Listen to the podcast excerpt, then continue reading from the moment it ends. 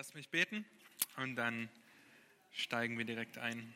Jesus, hab du Dank dafür, dass wir das Vorrecht haben, dein Wort zu betrachten, dass wir einen so guten Überblick bekommen haben, auch über die Anfänge, über das erste Buch Mose, wo wir sehen dürfen, wie du segnest, wie dein Segen verloren geht, wie wir aber auch ähm, sehen dürfen, wie du eine Verheißung gibst, die sich in Jesus Christus erfüllt hat. Dank, dass wir hier sitzen dürfen aufgrund deiner Gnade und habt Dank, dass wir uns auch mit dem Thema, wann eine Frau eine Frau ist, beschäftigen dürfen, auf Grundlage deines Wortes, Herr. Amen. Nun zunächst, ähm, wie auch schon bei der letzten Frauenstunde, wo es um Titus 2 ging, ich weiß, dass ich keine Frau bin. Ähm, es kann sein, dass ich auch in dieser Zeit ab und zu mal von wir spreche und damit eigentlich euch meine, weil das einfach so in der Natur eines Predigers liegt. Ähm, und dennoch wollen wir uns mit Gottes Wort beschäftigen.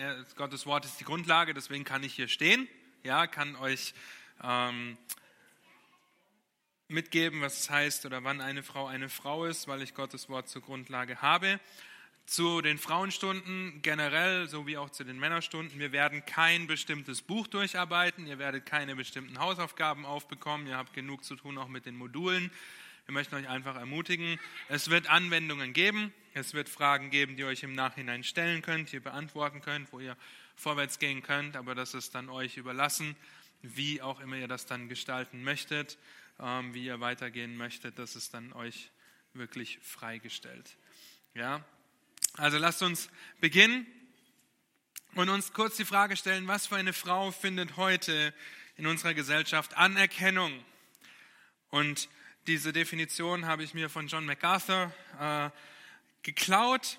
Ja, er hat einen Versuch gestartet, eine Zusammenfassung zu geben von einer Vorbildfrau in der heutigen Gesellschaft, nicht in der Gemeinde, sondern in der heutigen Gesellschaft. Sie würde wahrscheinlich arbeiten, ihre Karriere verfolgen, dieselbe Bezahlung fordern, die Männer auch bekommen. Sie weigert sich, sich ihrem Ehemann unterzuordnen und die Gleichheit wird in allen Bereichen absolut betont. Sie hätte vielleicht ein oder zwei oder drei Affären ein oder zwei oder drei Scheidungen hinter sich, vielleicht in der heutigen Zeit sogar ein oder mehrere Abtreibungen. Sie würden auf jeden Fall unabhängig sein wollen und sich auf ihre eigenen Einkünfte verlassen. Sie hat ihr eigenes Konto, ist mindestens 50 Prozent außer Haus. Ob mit oder ohne Familie ist egal. Ja, wenn sie Familie hat. Zu Hause gibt es nur Müsli und Kaffee. und ab und zu wird was aus dem Gefrierschrank aufgebacken. Sie erwartet von ihrem Ehemann oder Lebensabschnittgefährten, dass er sich mindestens 50 Prozent am Haushalt beteiligt, der Hausarbeit übernimmt. Äh, sie ist gebräunt, aufgetakelt und muskulös, aber definiert. Sie geht auf Shoppingtouren, ob im Einkaufszentrum oder im Internet. Es ist egal, Hauptsache der neueste Trend und auffallen. Ihre Kinder sind in der Kita und sie stellt sicher, dass jedes Kind ein Tablet hat. Für den Fall, dass sie mal zu Hause sind, dass sie als Mutter auch ja nicht gestört wird. Sie ist eigensinnig, will gehört werden und ihre eigenen Ziele mit Nachdruck verfolgen. Ja, und so einer Frau, wenn ihr äh, die Gesellschaft ein bisschen verfolgt, ja, einer Frau, die die absolute Gleichberechtigung und so weiter haben will, der wird heute applaudiert. Und auf der anderen Seite sehen wir, wenn Frauen so leben, dass sie nicht glücklich sind. Sie sind nicht glücklich verheiratet, wenn sie überhaupt verheiratet sind. Die Chancen stehen gut, dass diese Abwärtsspirale weitergeht. Das ist die Frau der heutigen Gesellschaft. Sie ist um Lichtjahre von dem entfernt, was Gott über die Frau zu sagen hat. Und man sieht das. Ja, ihr, ihr seht das, wenn ihr in den S-Bahnen unterwegs seid, wenn ihr bei den Ärzten sitzt, wie Frauen, Mütter häufig müde aussehen. Ja, ich, das ist noch nicht so tragisch. Ja, dass sie traurig aussehen und hoffnungslos, dass sie unglücklich aussehen, das sieht man, wenn man in die Gesichter schaut. Genau das Gleiche sieht man bei Männern auch. Alles nur, weil sie sich weigern, sich der Autorität Gottes unterzuordnen. Ja, auf der anderen Seite verstehe ich ganz genauso und müssen wir genauso sehen, dass eine Frau heute so reagieren muss, ja, weil wie könnte sie jemals sicher sein, dass ihr Mann bei ihr bleibt und sie nicht verlässt? Wie könnte sie jemals sicher sein, dass ihr Mann ihr treu bleibt und sie versorgt? Und deshalb habe ich auch mit den Männern im Januar die Definition für einen Mann angeschaut. Wann ist ein Mann ein Mann? Und ich möchte euch die Definition kurz vorlesen. Ihr findet das auch äh, online im Predigtarchiv. Ein geistlich reifer Mann hat das Verlangen, seine gottgegebene Verantwortung zu demütigem Dienst wahrzunehmen, indem er liebevoll leitet, selbstlos schützt und vollständig versorgt. Ja, und wenn ein Mann danach strebt, dann wird es einer Frau auch leicht fallen, sich ihm unterzuordnen. Ja, wo wir heute auch noch drüber sprechen werden. Strebt ein Mann also danach, Gott die Ehre zu geben, dann legt das die wunderbare Grundlage für die Ehefrau, sich in ihrem Mann aufzugeben. Spurgeon hat es über seine Frau geschrieben, ja, dass sie sich in ihrem Mann verliert, dass seine, dass seine Ziele zu ihren Zielen werden, dass ähm, sie sich völlig aufgibt in ihrem Mann. Und für euch als Unverheiratete, gibt auch etliche, ja, könnt ihr einen potenziellen Ehemann, wir wissen nicht, ob ihr jemals heiratet oder nicht, ja, wir beten für Ehemänner, wir beten für Männer, die Gott in die Gemeinde schickt, die euch dann nicht wegheiraten, aber die dann hier bleiben. Nein.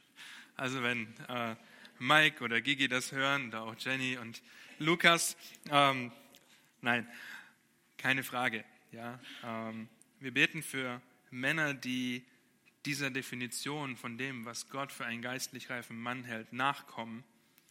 Und so könnt ihr auch Männer anhand dieser Kriterien prüfen. Deshalb sind die Männerstunden, auch die Frauenstunden zugänglich für jeden.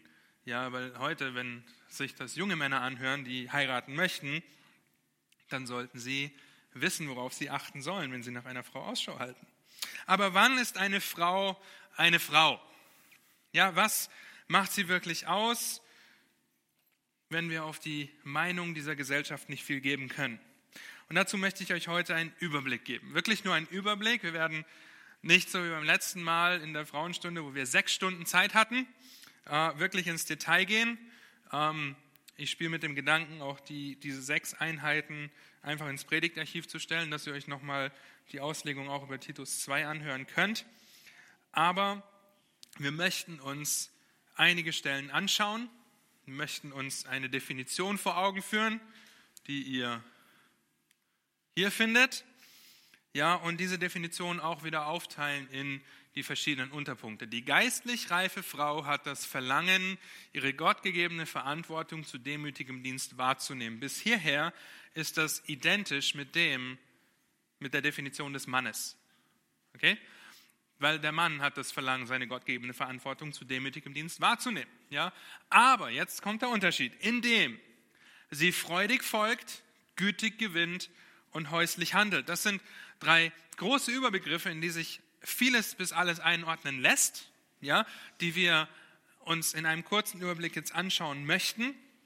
Ihr werdet sehen, dass es viele Punkte gibt. Ja, bei den Männern habe ich das Gleiche gesagt. Wer es am Ende schafft, per Hand alle Punkte abgeschrieben zu haben in der kurzen Zeit, in der sie vorne an der Wand sind, ähm, ich muss mir noch überlegen, was er bekommt, weil die Männer haben es nicht geschafft.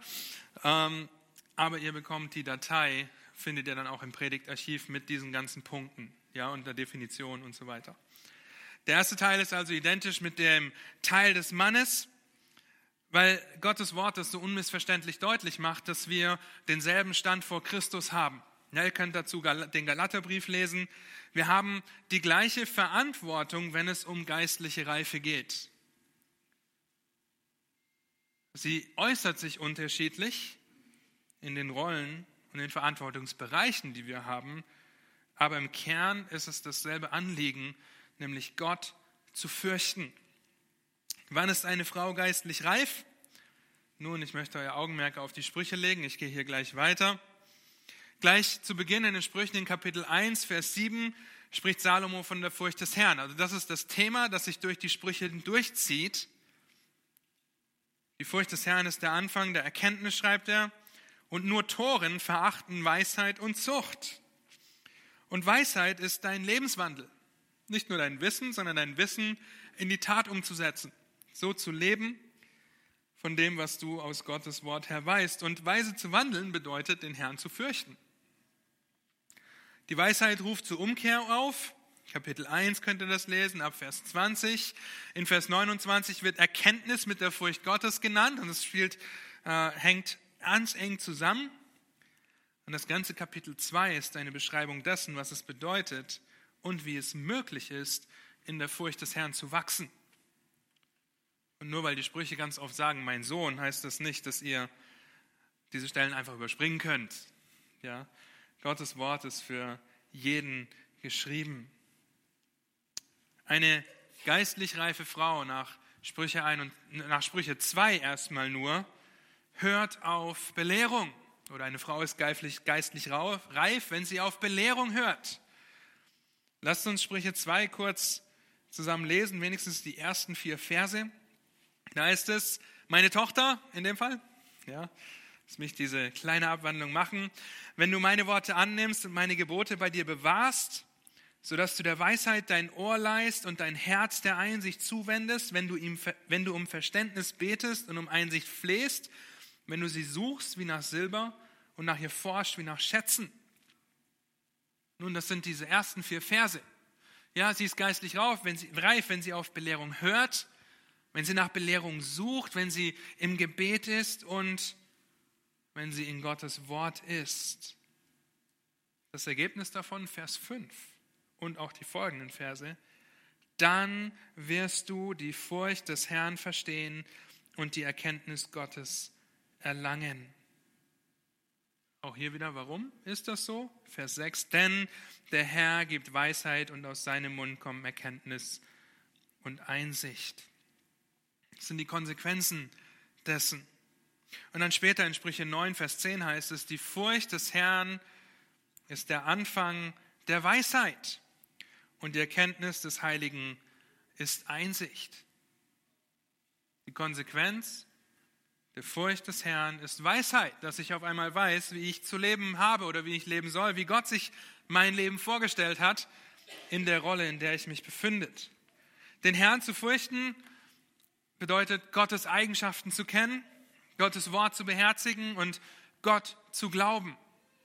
Ja, das ist ein, eine Wahrheit, die mir ganz neu bewusst geworden ist, dass viele Leute sagen, ich glaube an Gott. Das ist schön und gut, auch Dämonen glauben und zittern. Aber die Frage, die Gegenfrage, die ich gerne stelle, ist, du glaubst zwar an Gott, aber glaubst du Gott?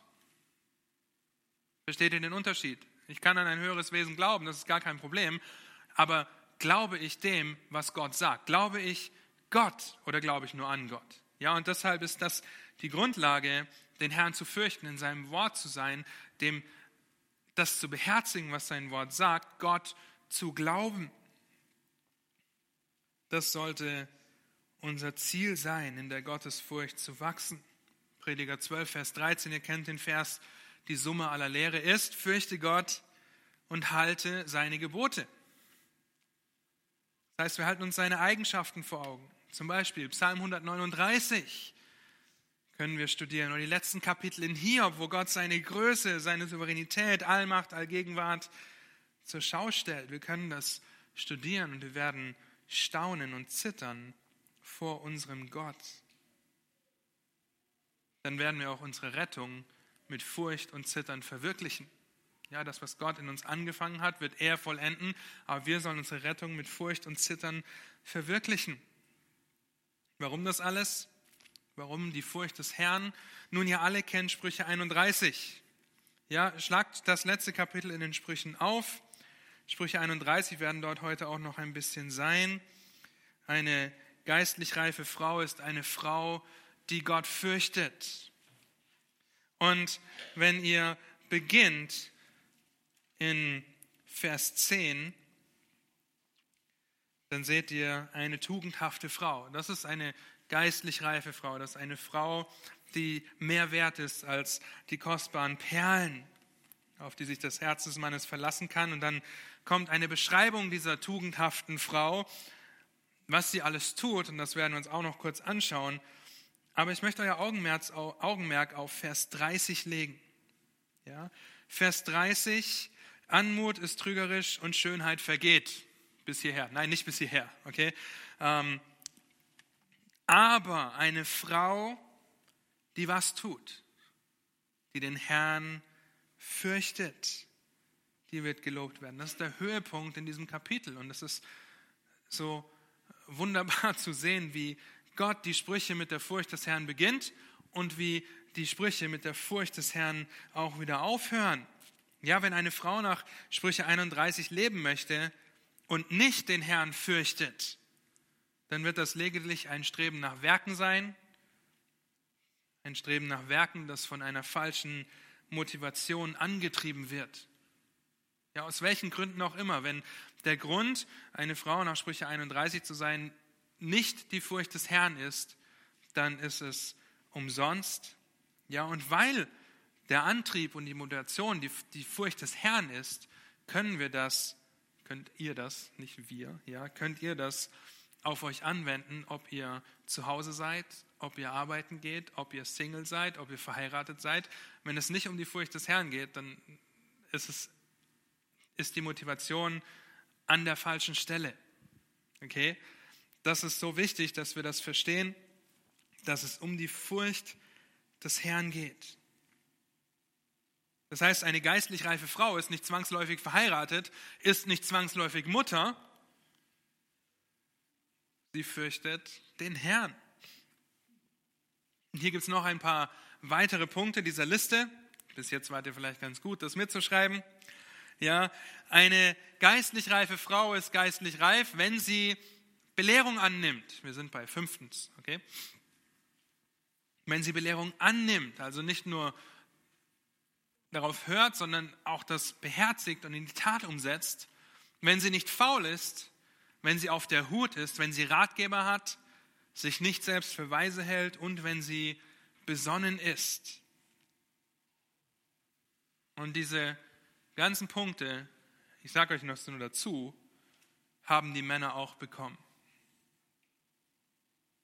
Und die Sprüche würden so viele mehr, so viel mehr Aspekte noch berücksichtigen, so viel mehr Punkte noch, die wir hier gar nicht das füllen könnten.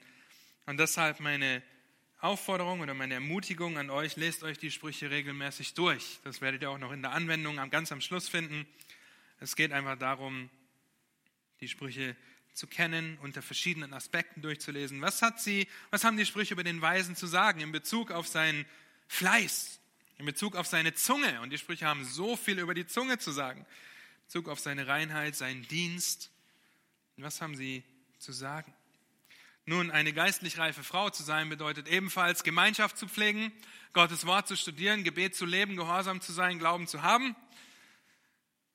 Die fünf Gs dürfen nicht fehlen.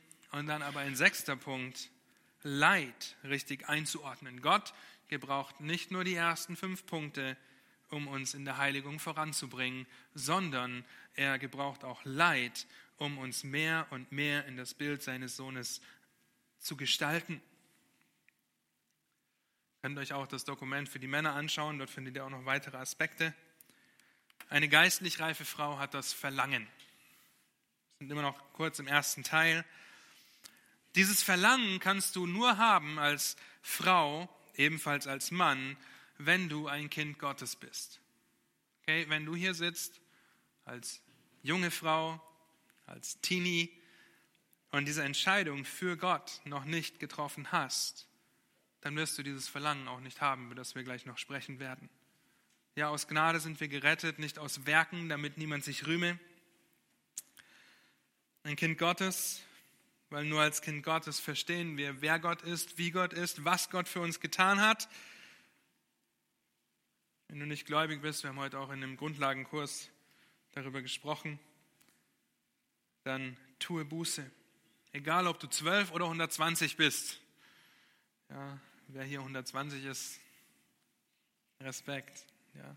Egal wie jung oder wie alt, beuge deine Knie, erkenne, dass du ein Sünder bist, der Gnade nötig hat. Erkenne, dass Gott, der von den, der von keiner Sünde wusste, für dich zur Sünde gemacht hat, damit du zur Gerechtigkeit Gottes würdest in Christus. Nun auch hier möchte ich euch die Punkte geben, die ich auch den Männern gegeben habe. Ja, es ist ähm, ermutigend gewesen, einfach das auch vorzubereiten, um auch einfach immer wieder zu sehen, die, der gesamte Ratschluss der Schrift ist für jeden Menschen von gleicher Bedeutung. Egal ob Mann oder Frau. Ja, diese Liste, dass du das Verlangen hast, dich einer höheren Autorität zu unterstellen, in dem Fall als allererstes Gott, dann deinem Ehemann, wenn du verheiratet bist, aber wir finden viele Aufforderungen zur Unterordnung. Das ist eine gute Grundlage.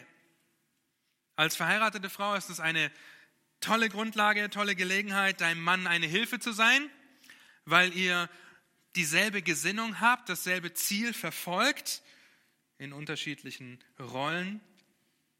Und als unverheiratete Frau ist es gut, sich selbst, aber auch den zukünftigen Mann daran zu prüfen, nach solch einem Mann Ausschau zu halten.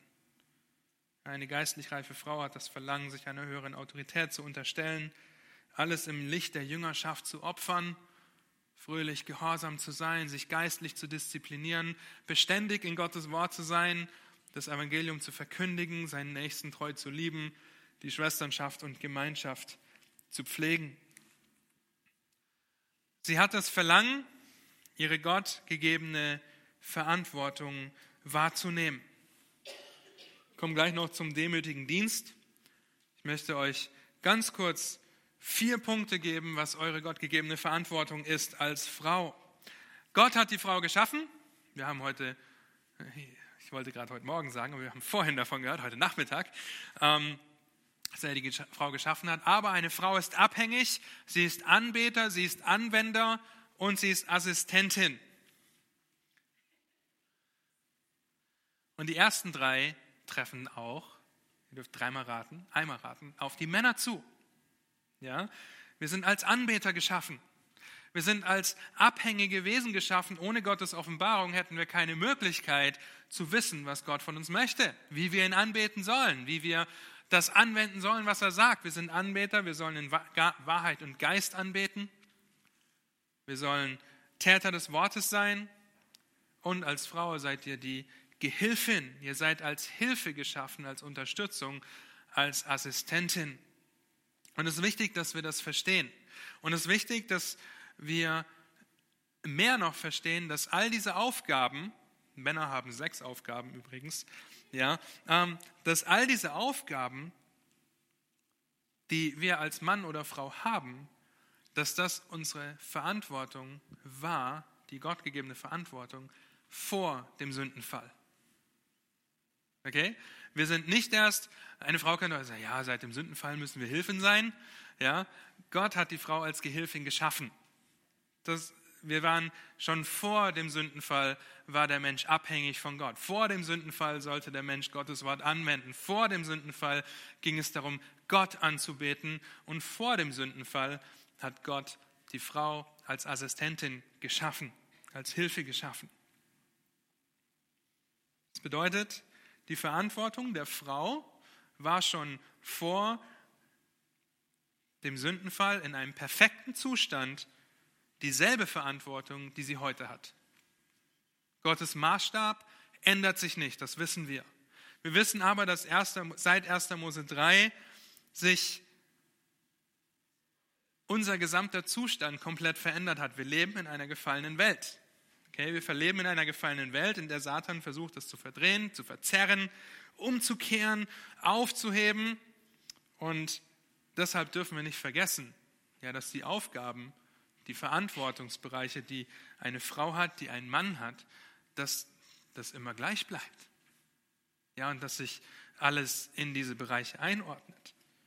Sie hat die Verantwortung die gottgegebene Verantwortung zu demütigem Dienst wahrzunehmen. Dieser demütige Dienst ist wichtig, ja, weil Gott uns in diese Verantwortung gestellt hat und wir uns immer mit Demut bekleiden sollen. Warum?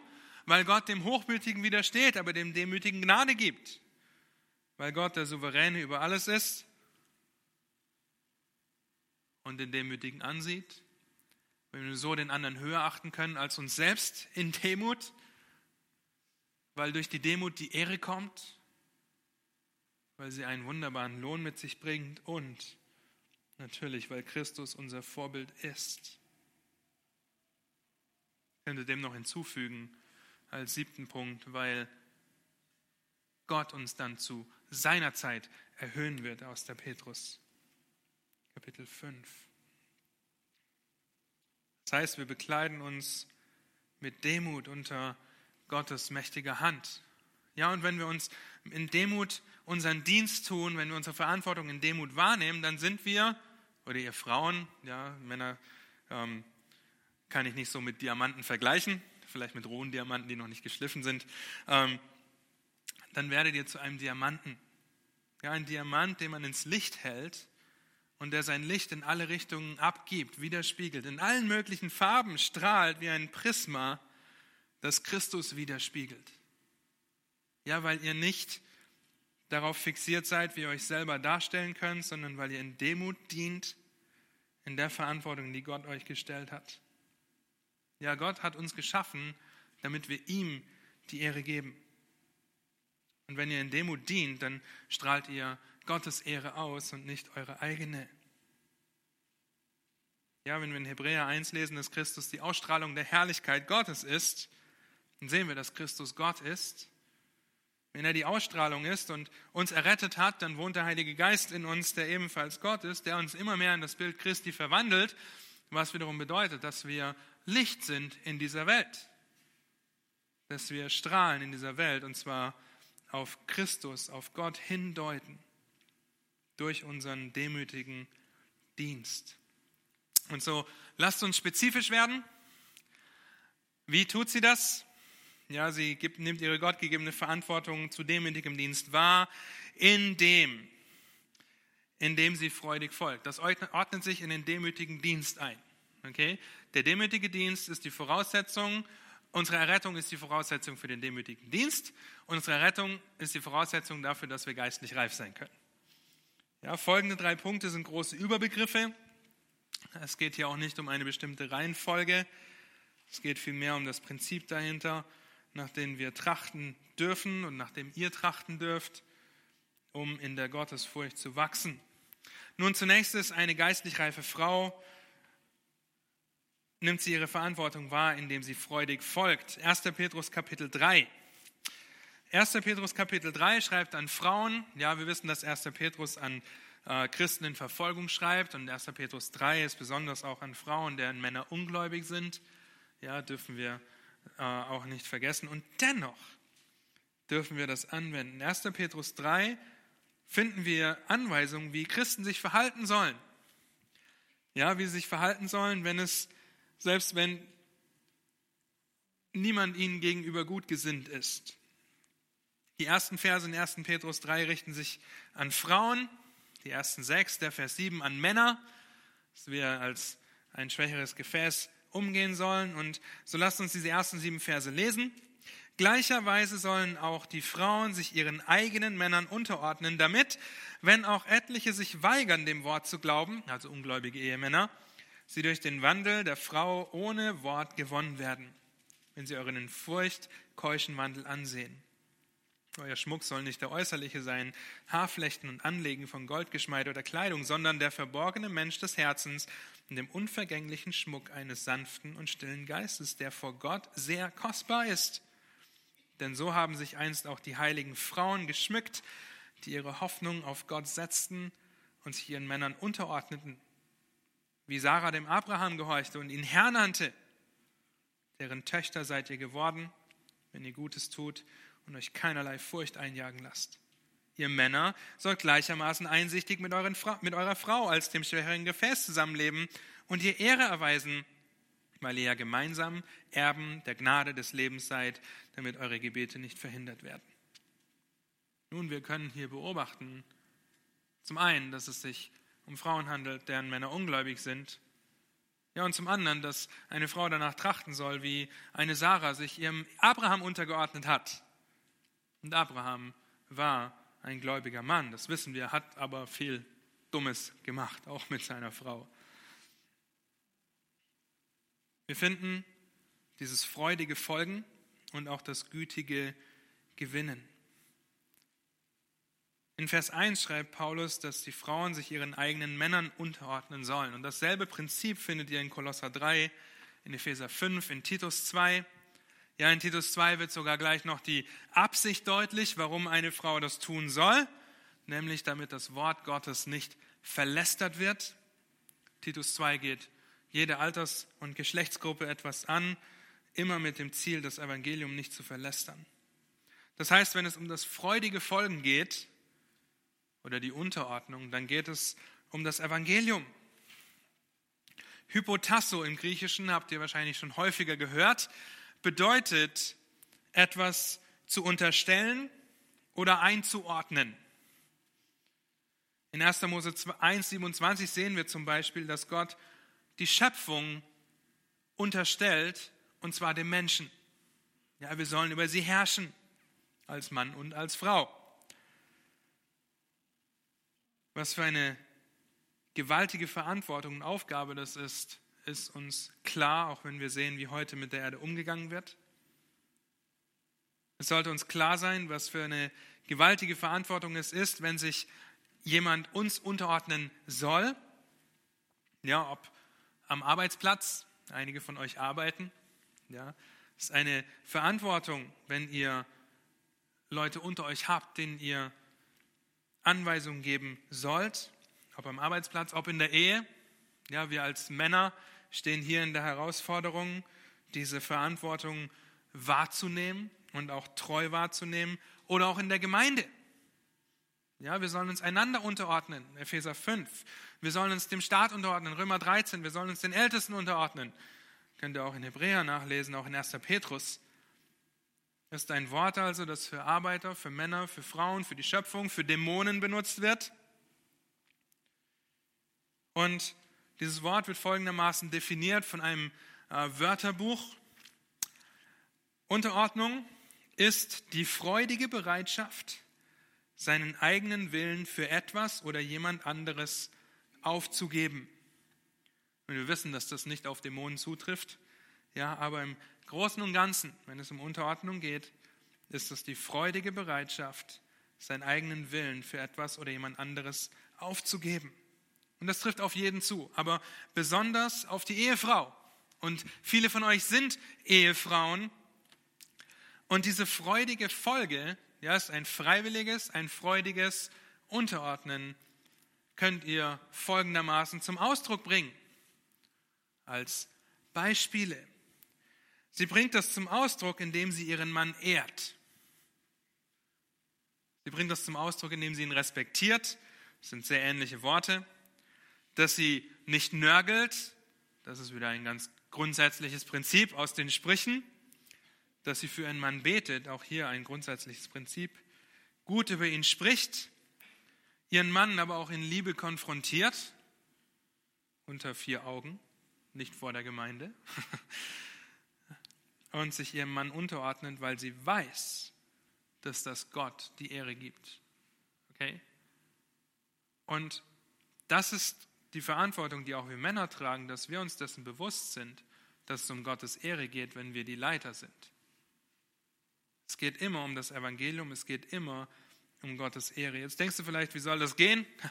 Du kennst meinen Mann nicht. Du weißt nicht, wie kompliziert er ist.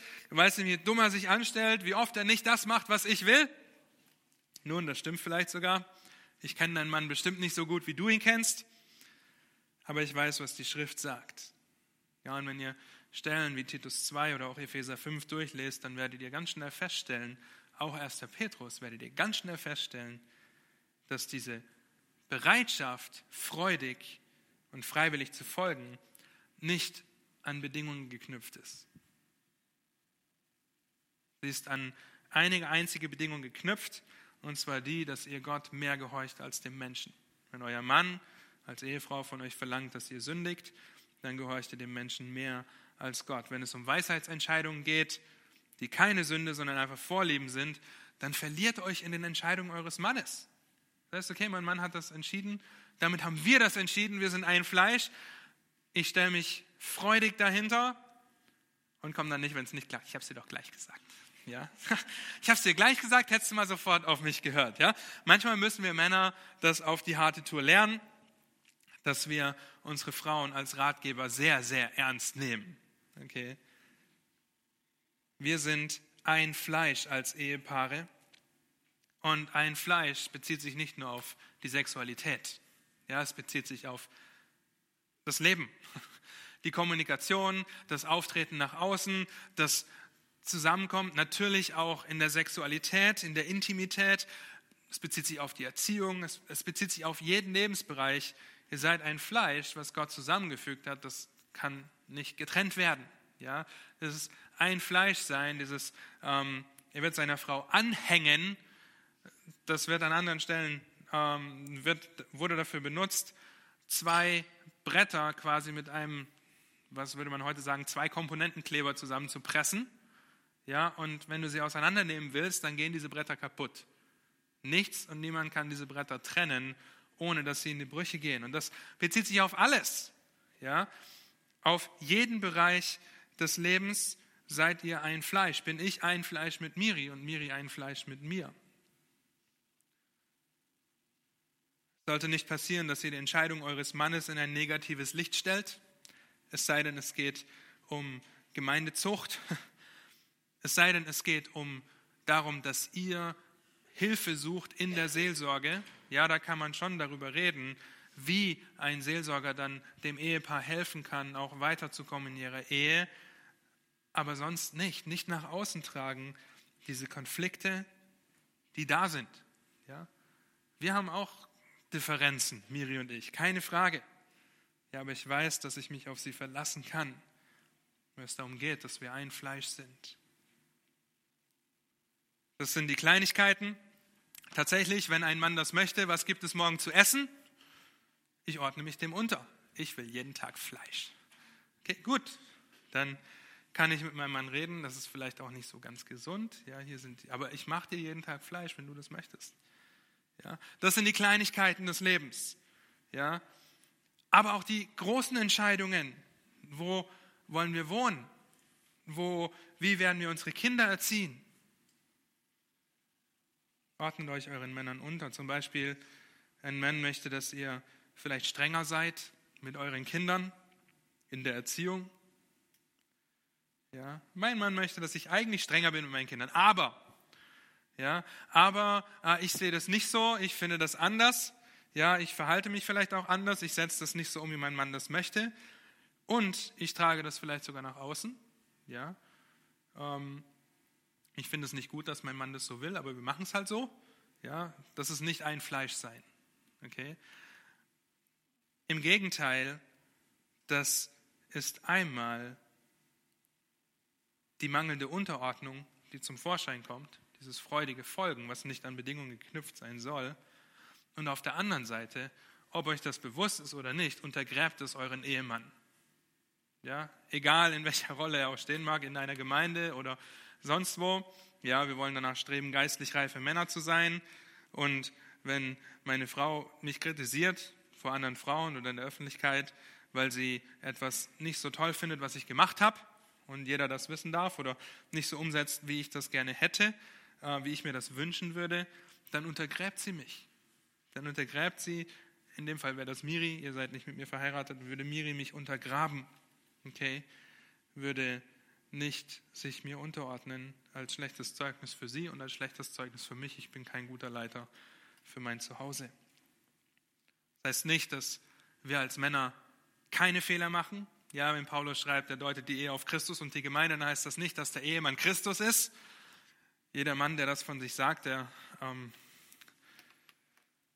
sollte in die Seelsorge gehen und auf jeden Fall mal überdenken, ähm, wer Christus ist und was er getan hat. Ja, aber wir spiegeln das wieder. Wir sind ein Bild dafür, für Christus und die Gemeinde. Und deshalb ähm, trifft Epheser 5 gerade diese Verse, wo es auch heißt, dass er das Bild einer Ehe auf Christus und die Gemeinde deutet, auf jede Ehe zu. Das ist mir so bewusst geworden in den letzten Wochen, als meine Schwester jetzt geheiratet hat. Zwei meiner Schwestern sind verheiratet, sind ungläubig und dennoch spiegelt ihre Ehe Christus und die Gemeinde wider. Weil die Ehe keine Institution ist, die sich irgendjemand als ähm, sozial äh, gesellschaftsfähiges, tolles Produkt ausgedacht hat, sondern weil es von Gott institutioniert wurde, von Gott eingesetzt wurde. Und deshalb, jeder, der verheiratet ist, ob er es weiß oder nicht, ob er sich dessen bewusst ist oder nicht, spiegelt Christus und die Gemeinde wider. Und als Kinder Gottes sollten wir das auch so tun, wie Christus und die Gemeinde. Ja, sollten wir das so tun. Wir haben verschiedene Rollen und Verantwortungsbereiche. Deshalb soll der Mann die Frau auch als schwächeres Gefäß ehren. Ja, wir sind gleich und doch nicht gleich. Wir haben den gleichen Stand vor Gott und dennoch unterschiedliche Rollen. Männer und Frauen ergänzen sich und trotzdem sind beide im selben Stand vor Gott. Wir empfangen dasselbe Erbe, wir legen alle Rechenschaft ab, ob wir unsere gottgegebene Verantwortung wahrgenommen haben. Wie das natürlich aussieht, das unterscheidet sich bei Männern und Frauen.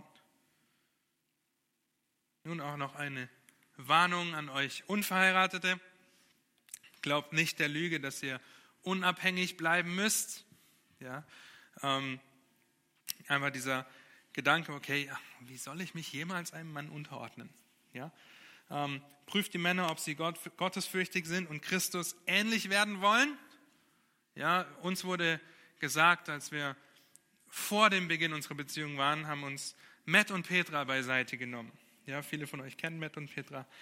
Ähm, Matt hat mir gesagt, Petra hat Miri gesagt, prüfe deinen zukünftigen Ehepartner eigentlich anhand drei Bereiche. Erstens ist er gläubig, das ist logisch. Ja. Zweitens, wie geht er mit seiner Sünde um? Und drittens, ist er belehrbar. Ja, wenn er gläubig ist, schnell Buße über seine Sünde tut und belehrbar ist, dann heirate diese Person. Okay? Ähm, weil dann wird das auch weiter wachsen. Im Endeffekt ganz simpel. Ja? Gut, prüft die Männer, ob sie gottesfürchtig sind und Christus ähnlicher werden wollen. Denkt über eure Unterordnung unter Gott nach oder die verschiedenen anderen Bereiche, die ihr habt. Wie ordnet ihr euch eurem Arbeitgeber unter? Wie ordnet ihr euch den Ältesten in der Gemeinde unter? Es ist nie in derselben Art und Weise, wie ihr euch eurem Ehemann unterordnet.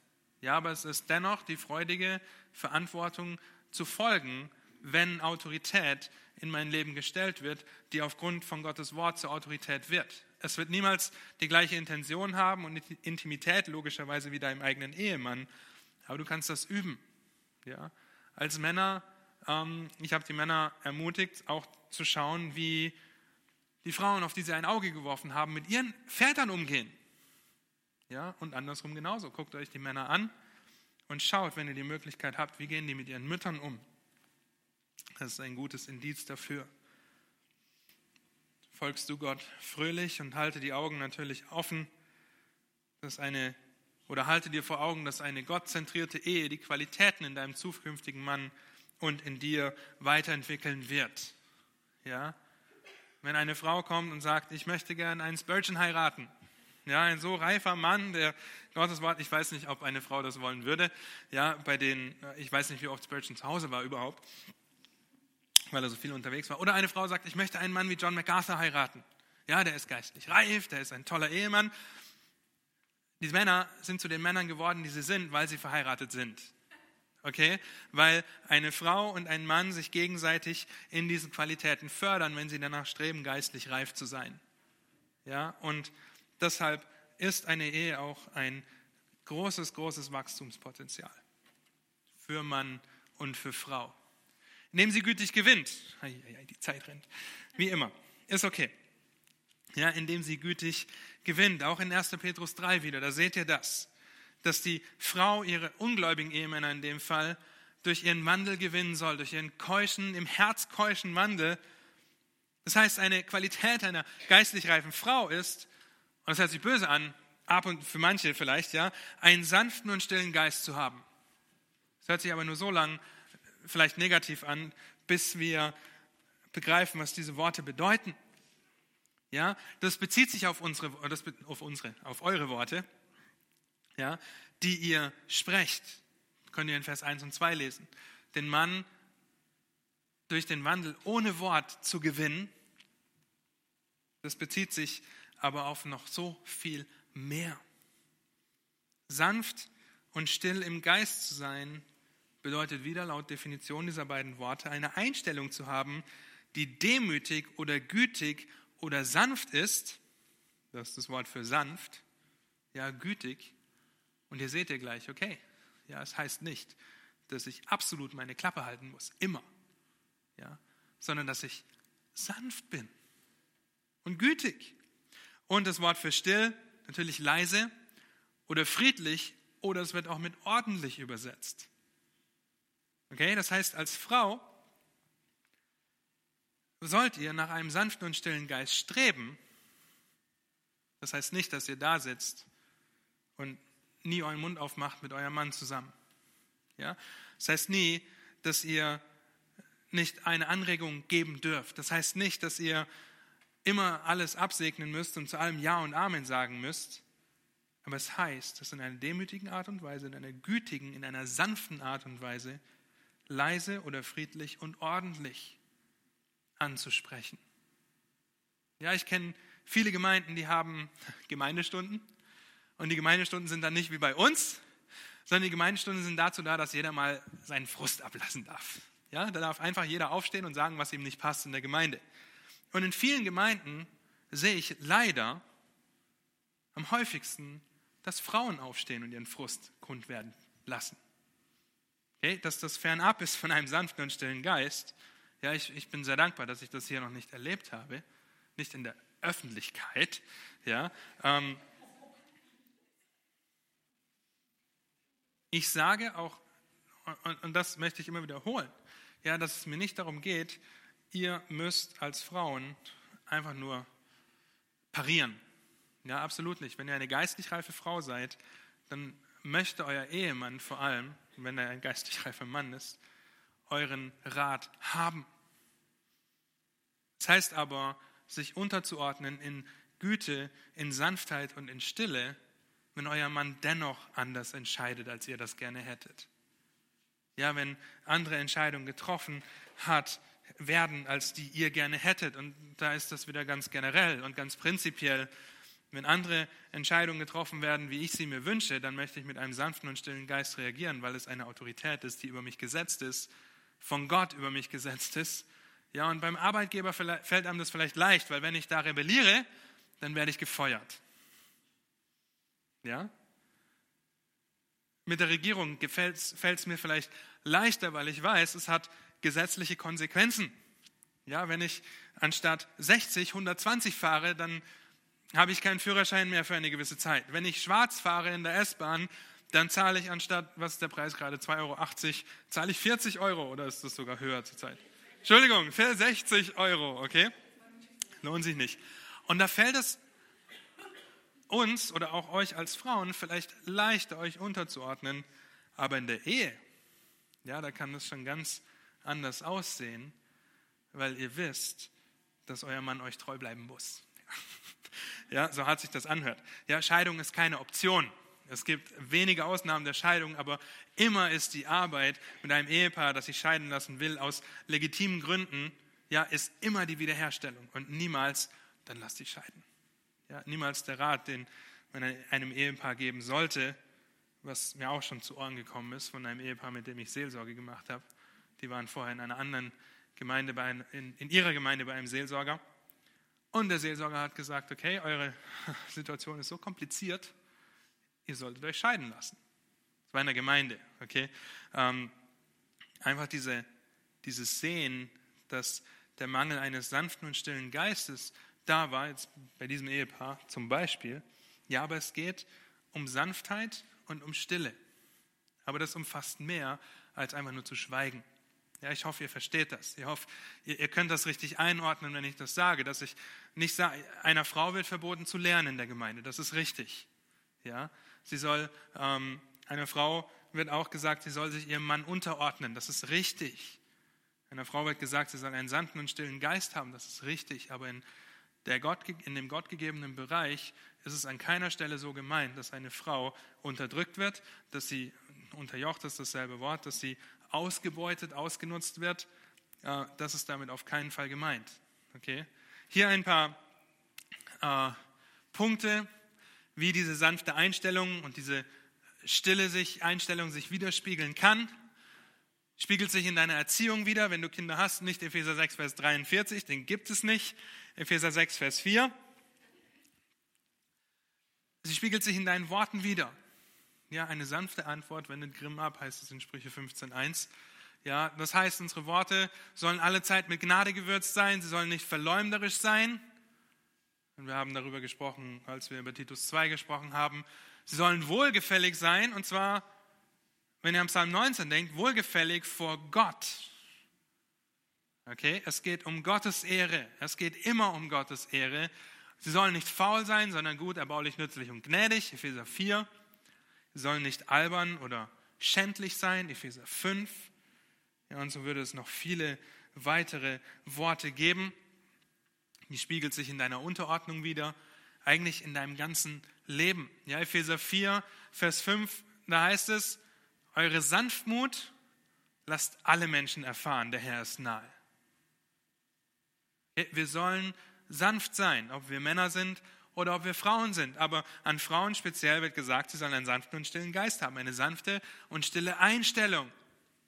Ordentlich, gütig, ruhig, sanft. Und das fängt im Herzen an. Ich bin mir genauso dessen bewusst, dass ähm, einige Frauen vielleicht damit kämpfen, überhaupt etwas zu sagen und still sind, weil sie Menschenfurcht haben. Leute, die Motivation ist der Schlüssel. Okay? Nicht, wie es nach außen aussieht. Ja, wenn unsere Motivation stimmt, dann werden wir über unsere Worte nachdenken. Dann werden wir nachdenken, wie wir einen sanften und einen stillen Geist haben können. Ja, werden wir darüber nachdenken, wie wir das umsetzen können. Und es bringt unsere geistliche Reife zum Ausdruck, unsere Gottesfurcht zum Ausdruck, weil Christus in unserem Leben gewirkt hat. Stellt euch vor, Christus hätte sich bei Pilatus, als er ausgepeitscht wurde, ständig beschwert und genörgelt. Ja? Er hat sanft, er hat still reagiert. So hart das klingt, er hat das Leid ausgehalten. Ich höre gerade Vorträge über Ehescheidung an und äh, der, der dort spricht, der Redner, der sagt, manche Frauen, auch Männer, sind von Gott dazu berufen, in schwierigen Ehen zu sein. Weil wir uns niemals außerhalb von Gottes Willen befinden können. Und wenn ich verheiratet bin, dann bin ich in der Ehe, dann bin ich in Gottes Wille. Und wenn diese Ehe hart ist, wenn sie schwer ist, dann ist es Gottes Wille für mich. Deshalb dieses sechste G, das Leid, ja, auch wenn es nicht mit G anfängt, das ist egal, dass Gott Leid gebraucht, um uns ihm ähnlicher zu machen, um uns in der Gottesfurcht wachsen zu lassen. Ja, sie fängt im Herzen an und nicht auf der Zunge.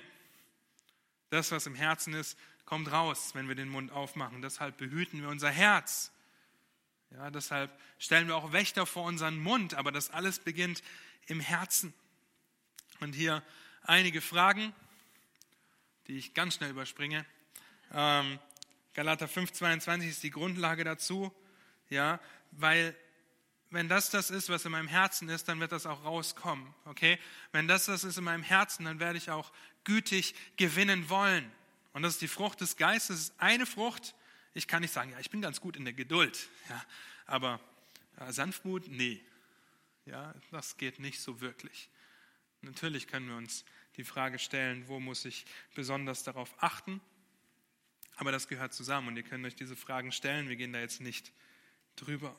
Die Schrift ist die Grundlage für alles.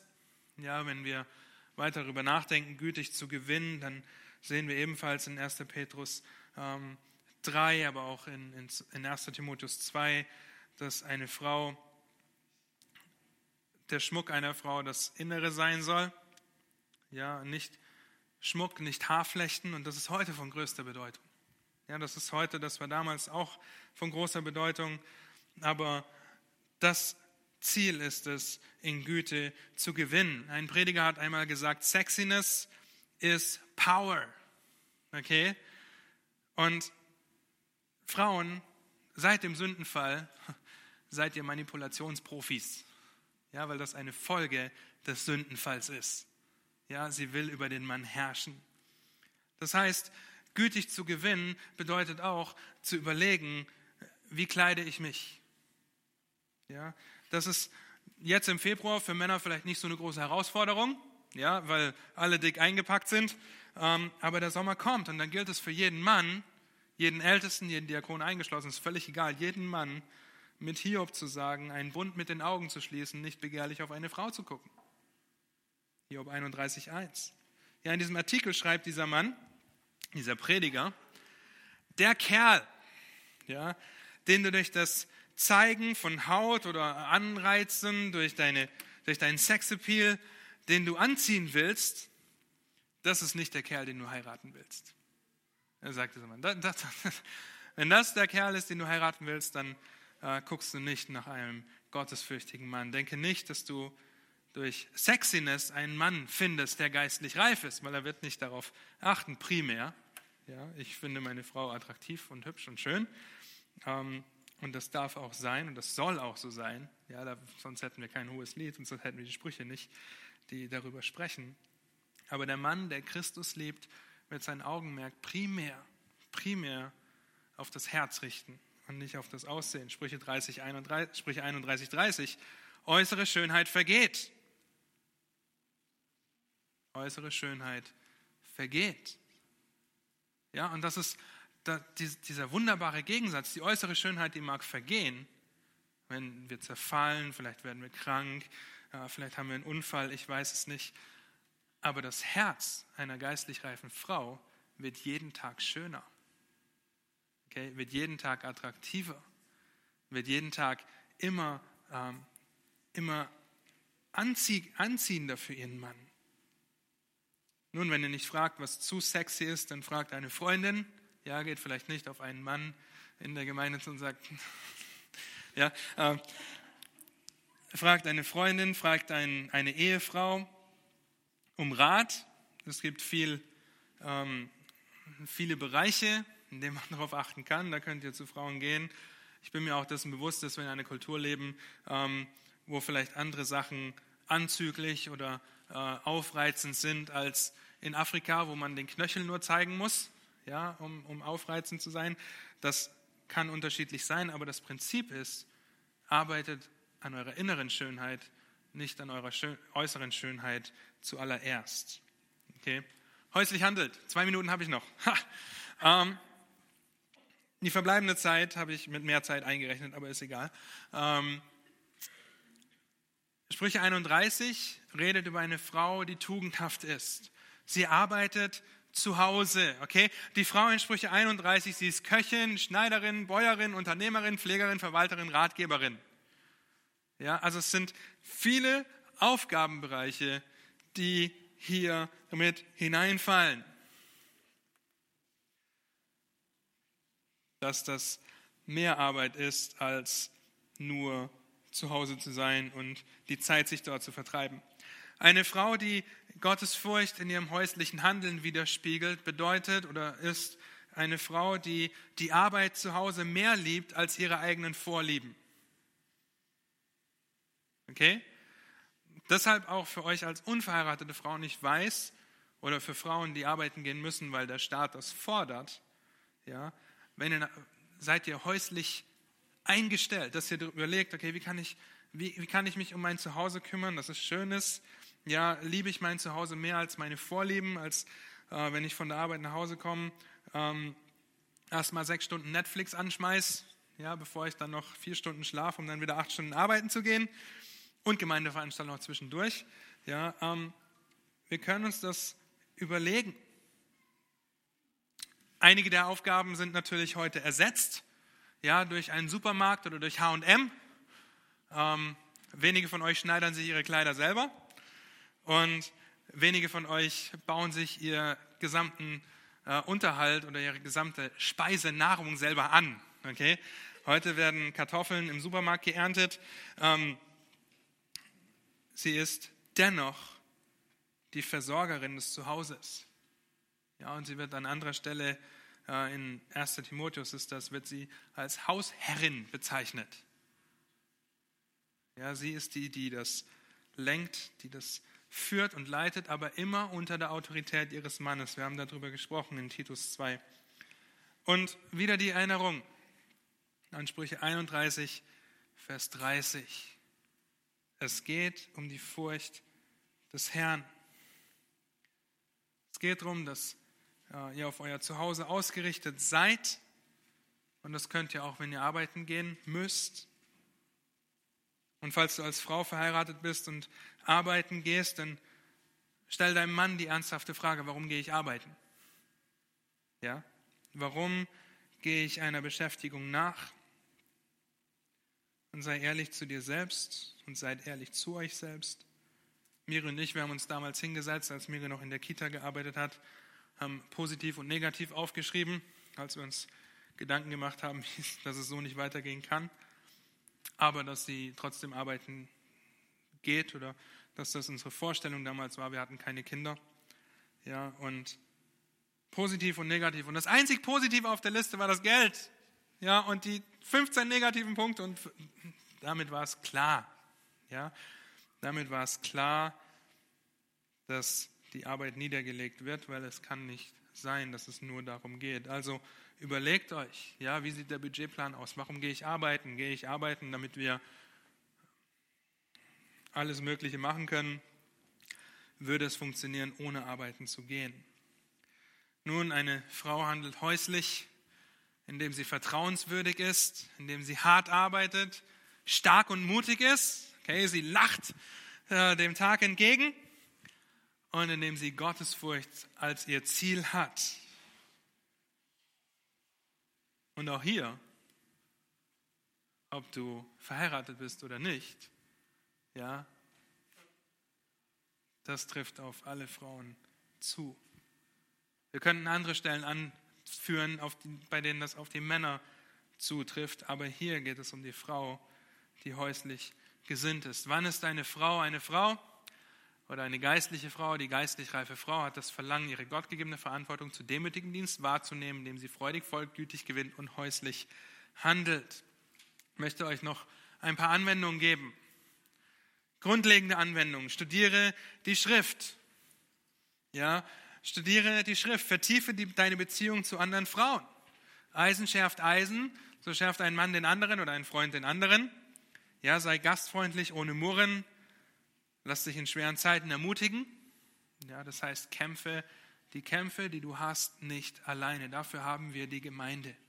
Ja, dafür habt ihr einander. Galater 6,2, einer trage die Lasten des anderen. Okay? Seid nicht so stolz, seid nicht so aufgeblasen, dass ihr meint, ich kann das irgendwie alleine durchstehen, mein Kampf mit. Punkt, Punkt, Punkt. Ja, dafür haben wir die Jüngerschaft, dafür haben wir ähm, einander, um uns gegenseitig anzuspornen zu Liebe und zu guten Werken. Schmücke dich mit guten Werken, nicht mit dem neuesten Trend dieser Zeit. Und nimm dir Zeit, deine Kinder in Gnade und Liebe zu belehren und zu erziehen, wenn du Kinder hast natürlich, ja, die auch noch erzogen werden können, weil sie noch nicht volljährig sind. Ähm, und wenn sie gläubig sind, dann lassen sie sich dennoch was sagen. Aber ganz spezifisch auch noch, und damit kommen wir zum Schluss, in welchen dieser drei Punkte musst du am meisten wachsen? Ja, und dann dir die Frage, warum muss ich darin wachsen? Und dann auch die Frage zu stellen, okay, wie kann ich darin wachsen, indem du dir fünf Aufgaben pro Punkt überlegst? Und ich weiß, deswegen ist das Ganze sehr spezifisch und generell gehalten, ein Überblick heute, der, der nicht sagt, okay, du musst das und das und das machen, weil so viele Frauen wie hier sitzen, so viele unterschiedliche Möglichkeiten gibt es, eine geistlich reife Frau zu werden, wenn die Prinzipien der Schrift beherzigt werden. Ja, für eine verheiratete Frau sieht das anders aus wie eine für alleinstehende Frau. Für eine Frau, die schon in ihrer eigenen Wohnung wohnt, sieht das anders aus wie für eine Frau, die noch bei ihren Eltern zu Hause wohnt. Also überlegt euch Aufgaben pro Punkt, wie ihr geistlich reifen könnt. Liest die Sprüche, ein Kapitel am Tag, 31 Tage im Monat, 31 Kapitel in den Sprüchen. Ihr könnt die Sprüche einmal im Monat durchlesen, könnt das unter verschiedenen Aspekten tun. Erkläre deinem Mann die Definition von heute. Ja, eine Aufgabe der Männer war der Frau die Definition zu erklären von dem letzten Mal. Ich weiß nicht, ob eure Männer das gemacht haben. Wenn nicht, dann. Ja, ähm, suche aktiv Jüngerschaft in der Gemeinde. Das ist wieder das Prinzip. Lass dir helfen, wenn du Hilfe brauchst. Und demütige durch tägliches Gebet unter die mächtige Hand Gottes. Ich weiß, dass es nicht einfach ist, sich unterzuordnen. Ich weiß, dass es nicht einfach ist, gütig zu gewinnen. Ich weiß, dass es nicht einfach ist, häuslich zu handeln. Ja, aber wenn ihr denkt, dass es einfach für einen Mann ist, ja, selbstlos zu lieben oder ähm, die Verantwortung komplett zu übernehmen. Wir müssen das genauso tun, uns täglich unter die mächtige Hand Gottes demütigen. Sonst wird dieses, diese Aufgabe, in der Gottesfurcht zu wachsen, in der Reife heranzureifen, unmöglich sein. Okay, deswegen ganz spezifisch, ganz generell, ihr werdet diese ganzen Auflistungen auch online finden im Predigtarchiv, wo dann die, dieses, ähm, die Predigt kommt. Wenn ihr draufklickt, dann habt ihr manchmal unten die PDF-Dateien, Übersicht wird das heißen, und dann könnt ihr euch das runterladen. Dann habt ihr diese ganzen Auflistungen und Punkte, habt ihr dann auch. In dem Sinn, lasst mich beten. Wir sind über der Zeit. Und äh, dann entlasse ich euch in die Nacht.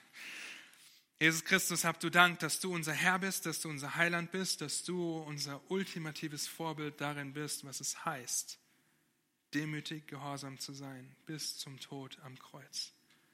Habt du Dank, dass wir davon lernen dürfen, ob Männer, ob Frauen, ob jung, ob alt, Herr, ob arbeitend oder zu Hause.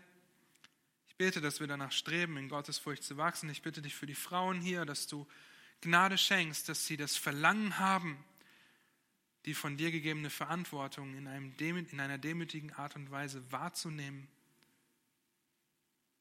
freudig zu folgen, gütig zu gewinnen und auch häuslich zu handeln. Gib du Gnade dazu, auch wenn jeder Einzelne hier sich vielleicht überlegt, wie kann ich das in die Tat umsetzen. Gib du Kreativität in dem, dass wir darin wachsen, dich zu fürchten und dich zu ehren, Herr. Amen.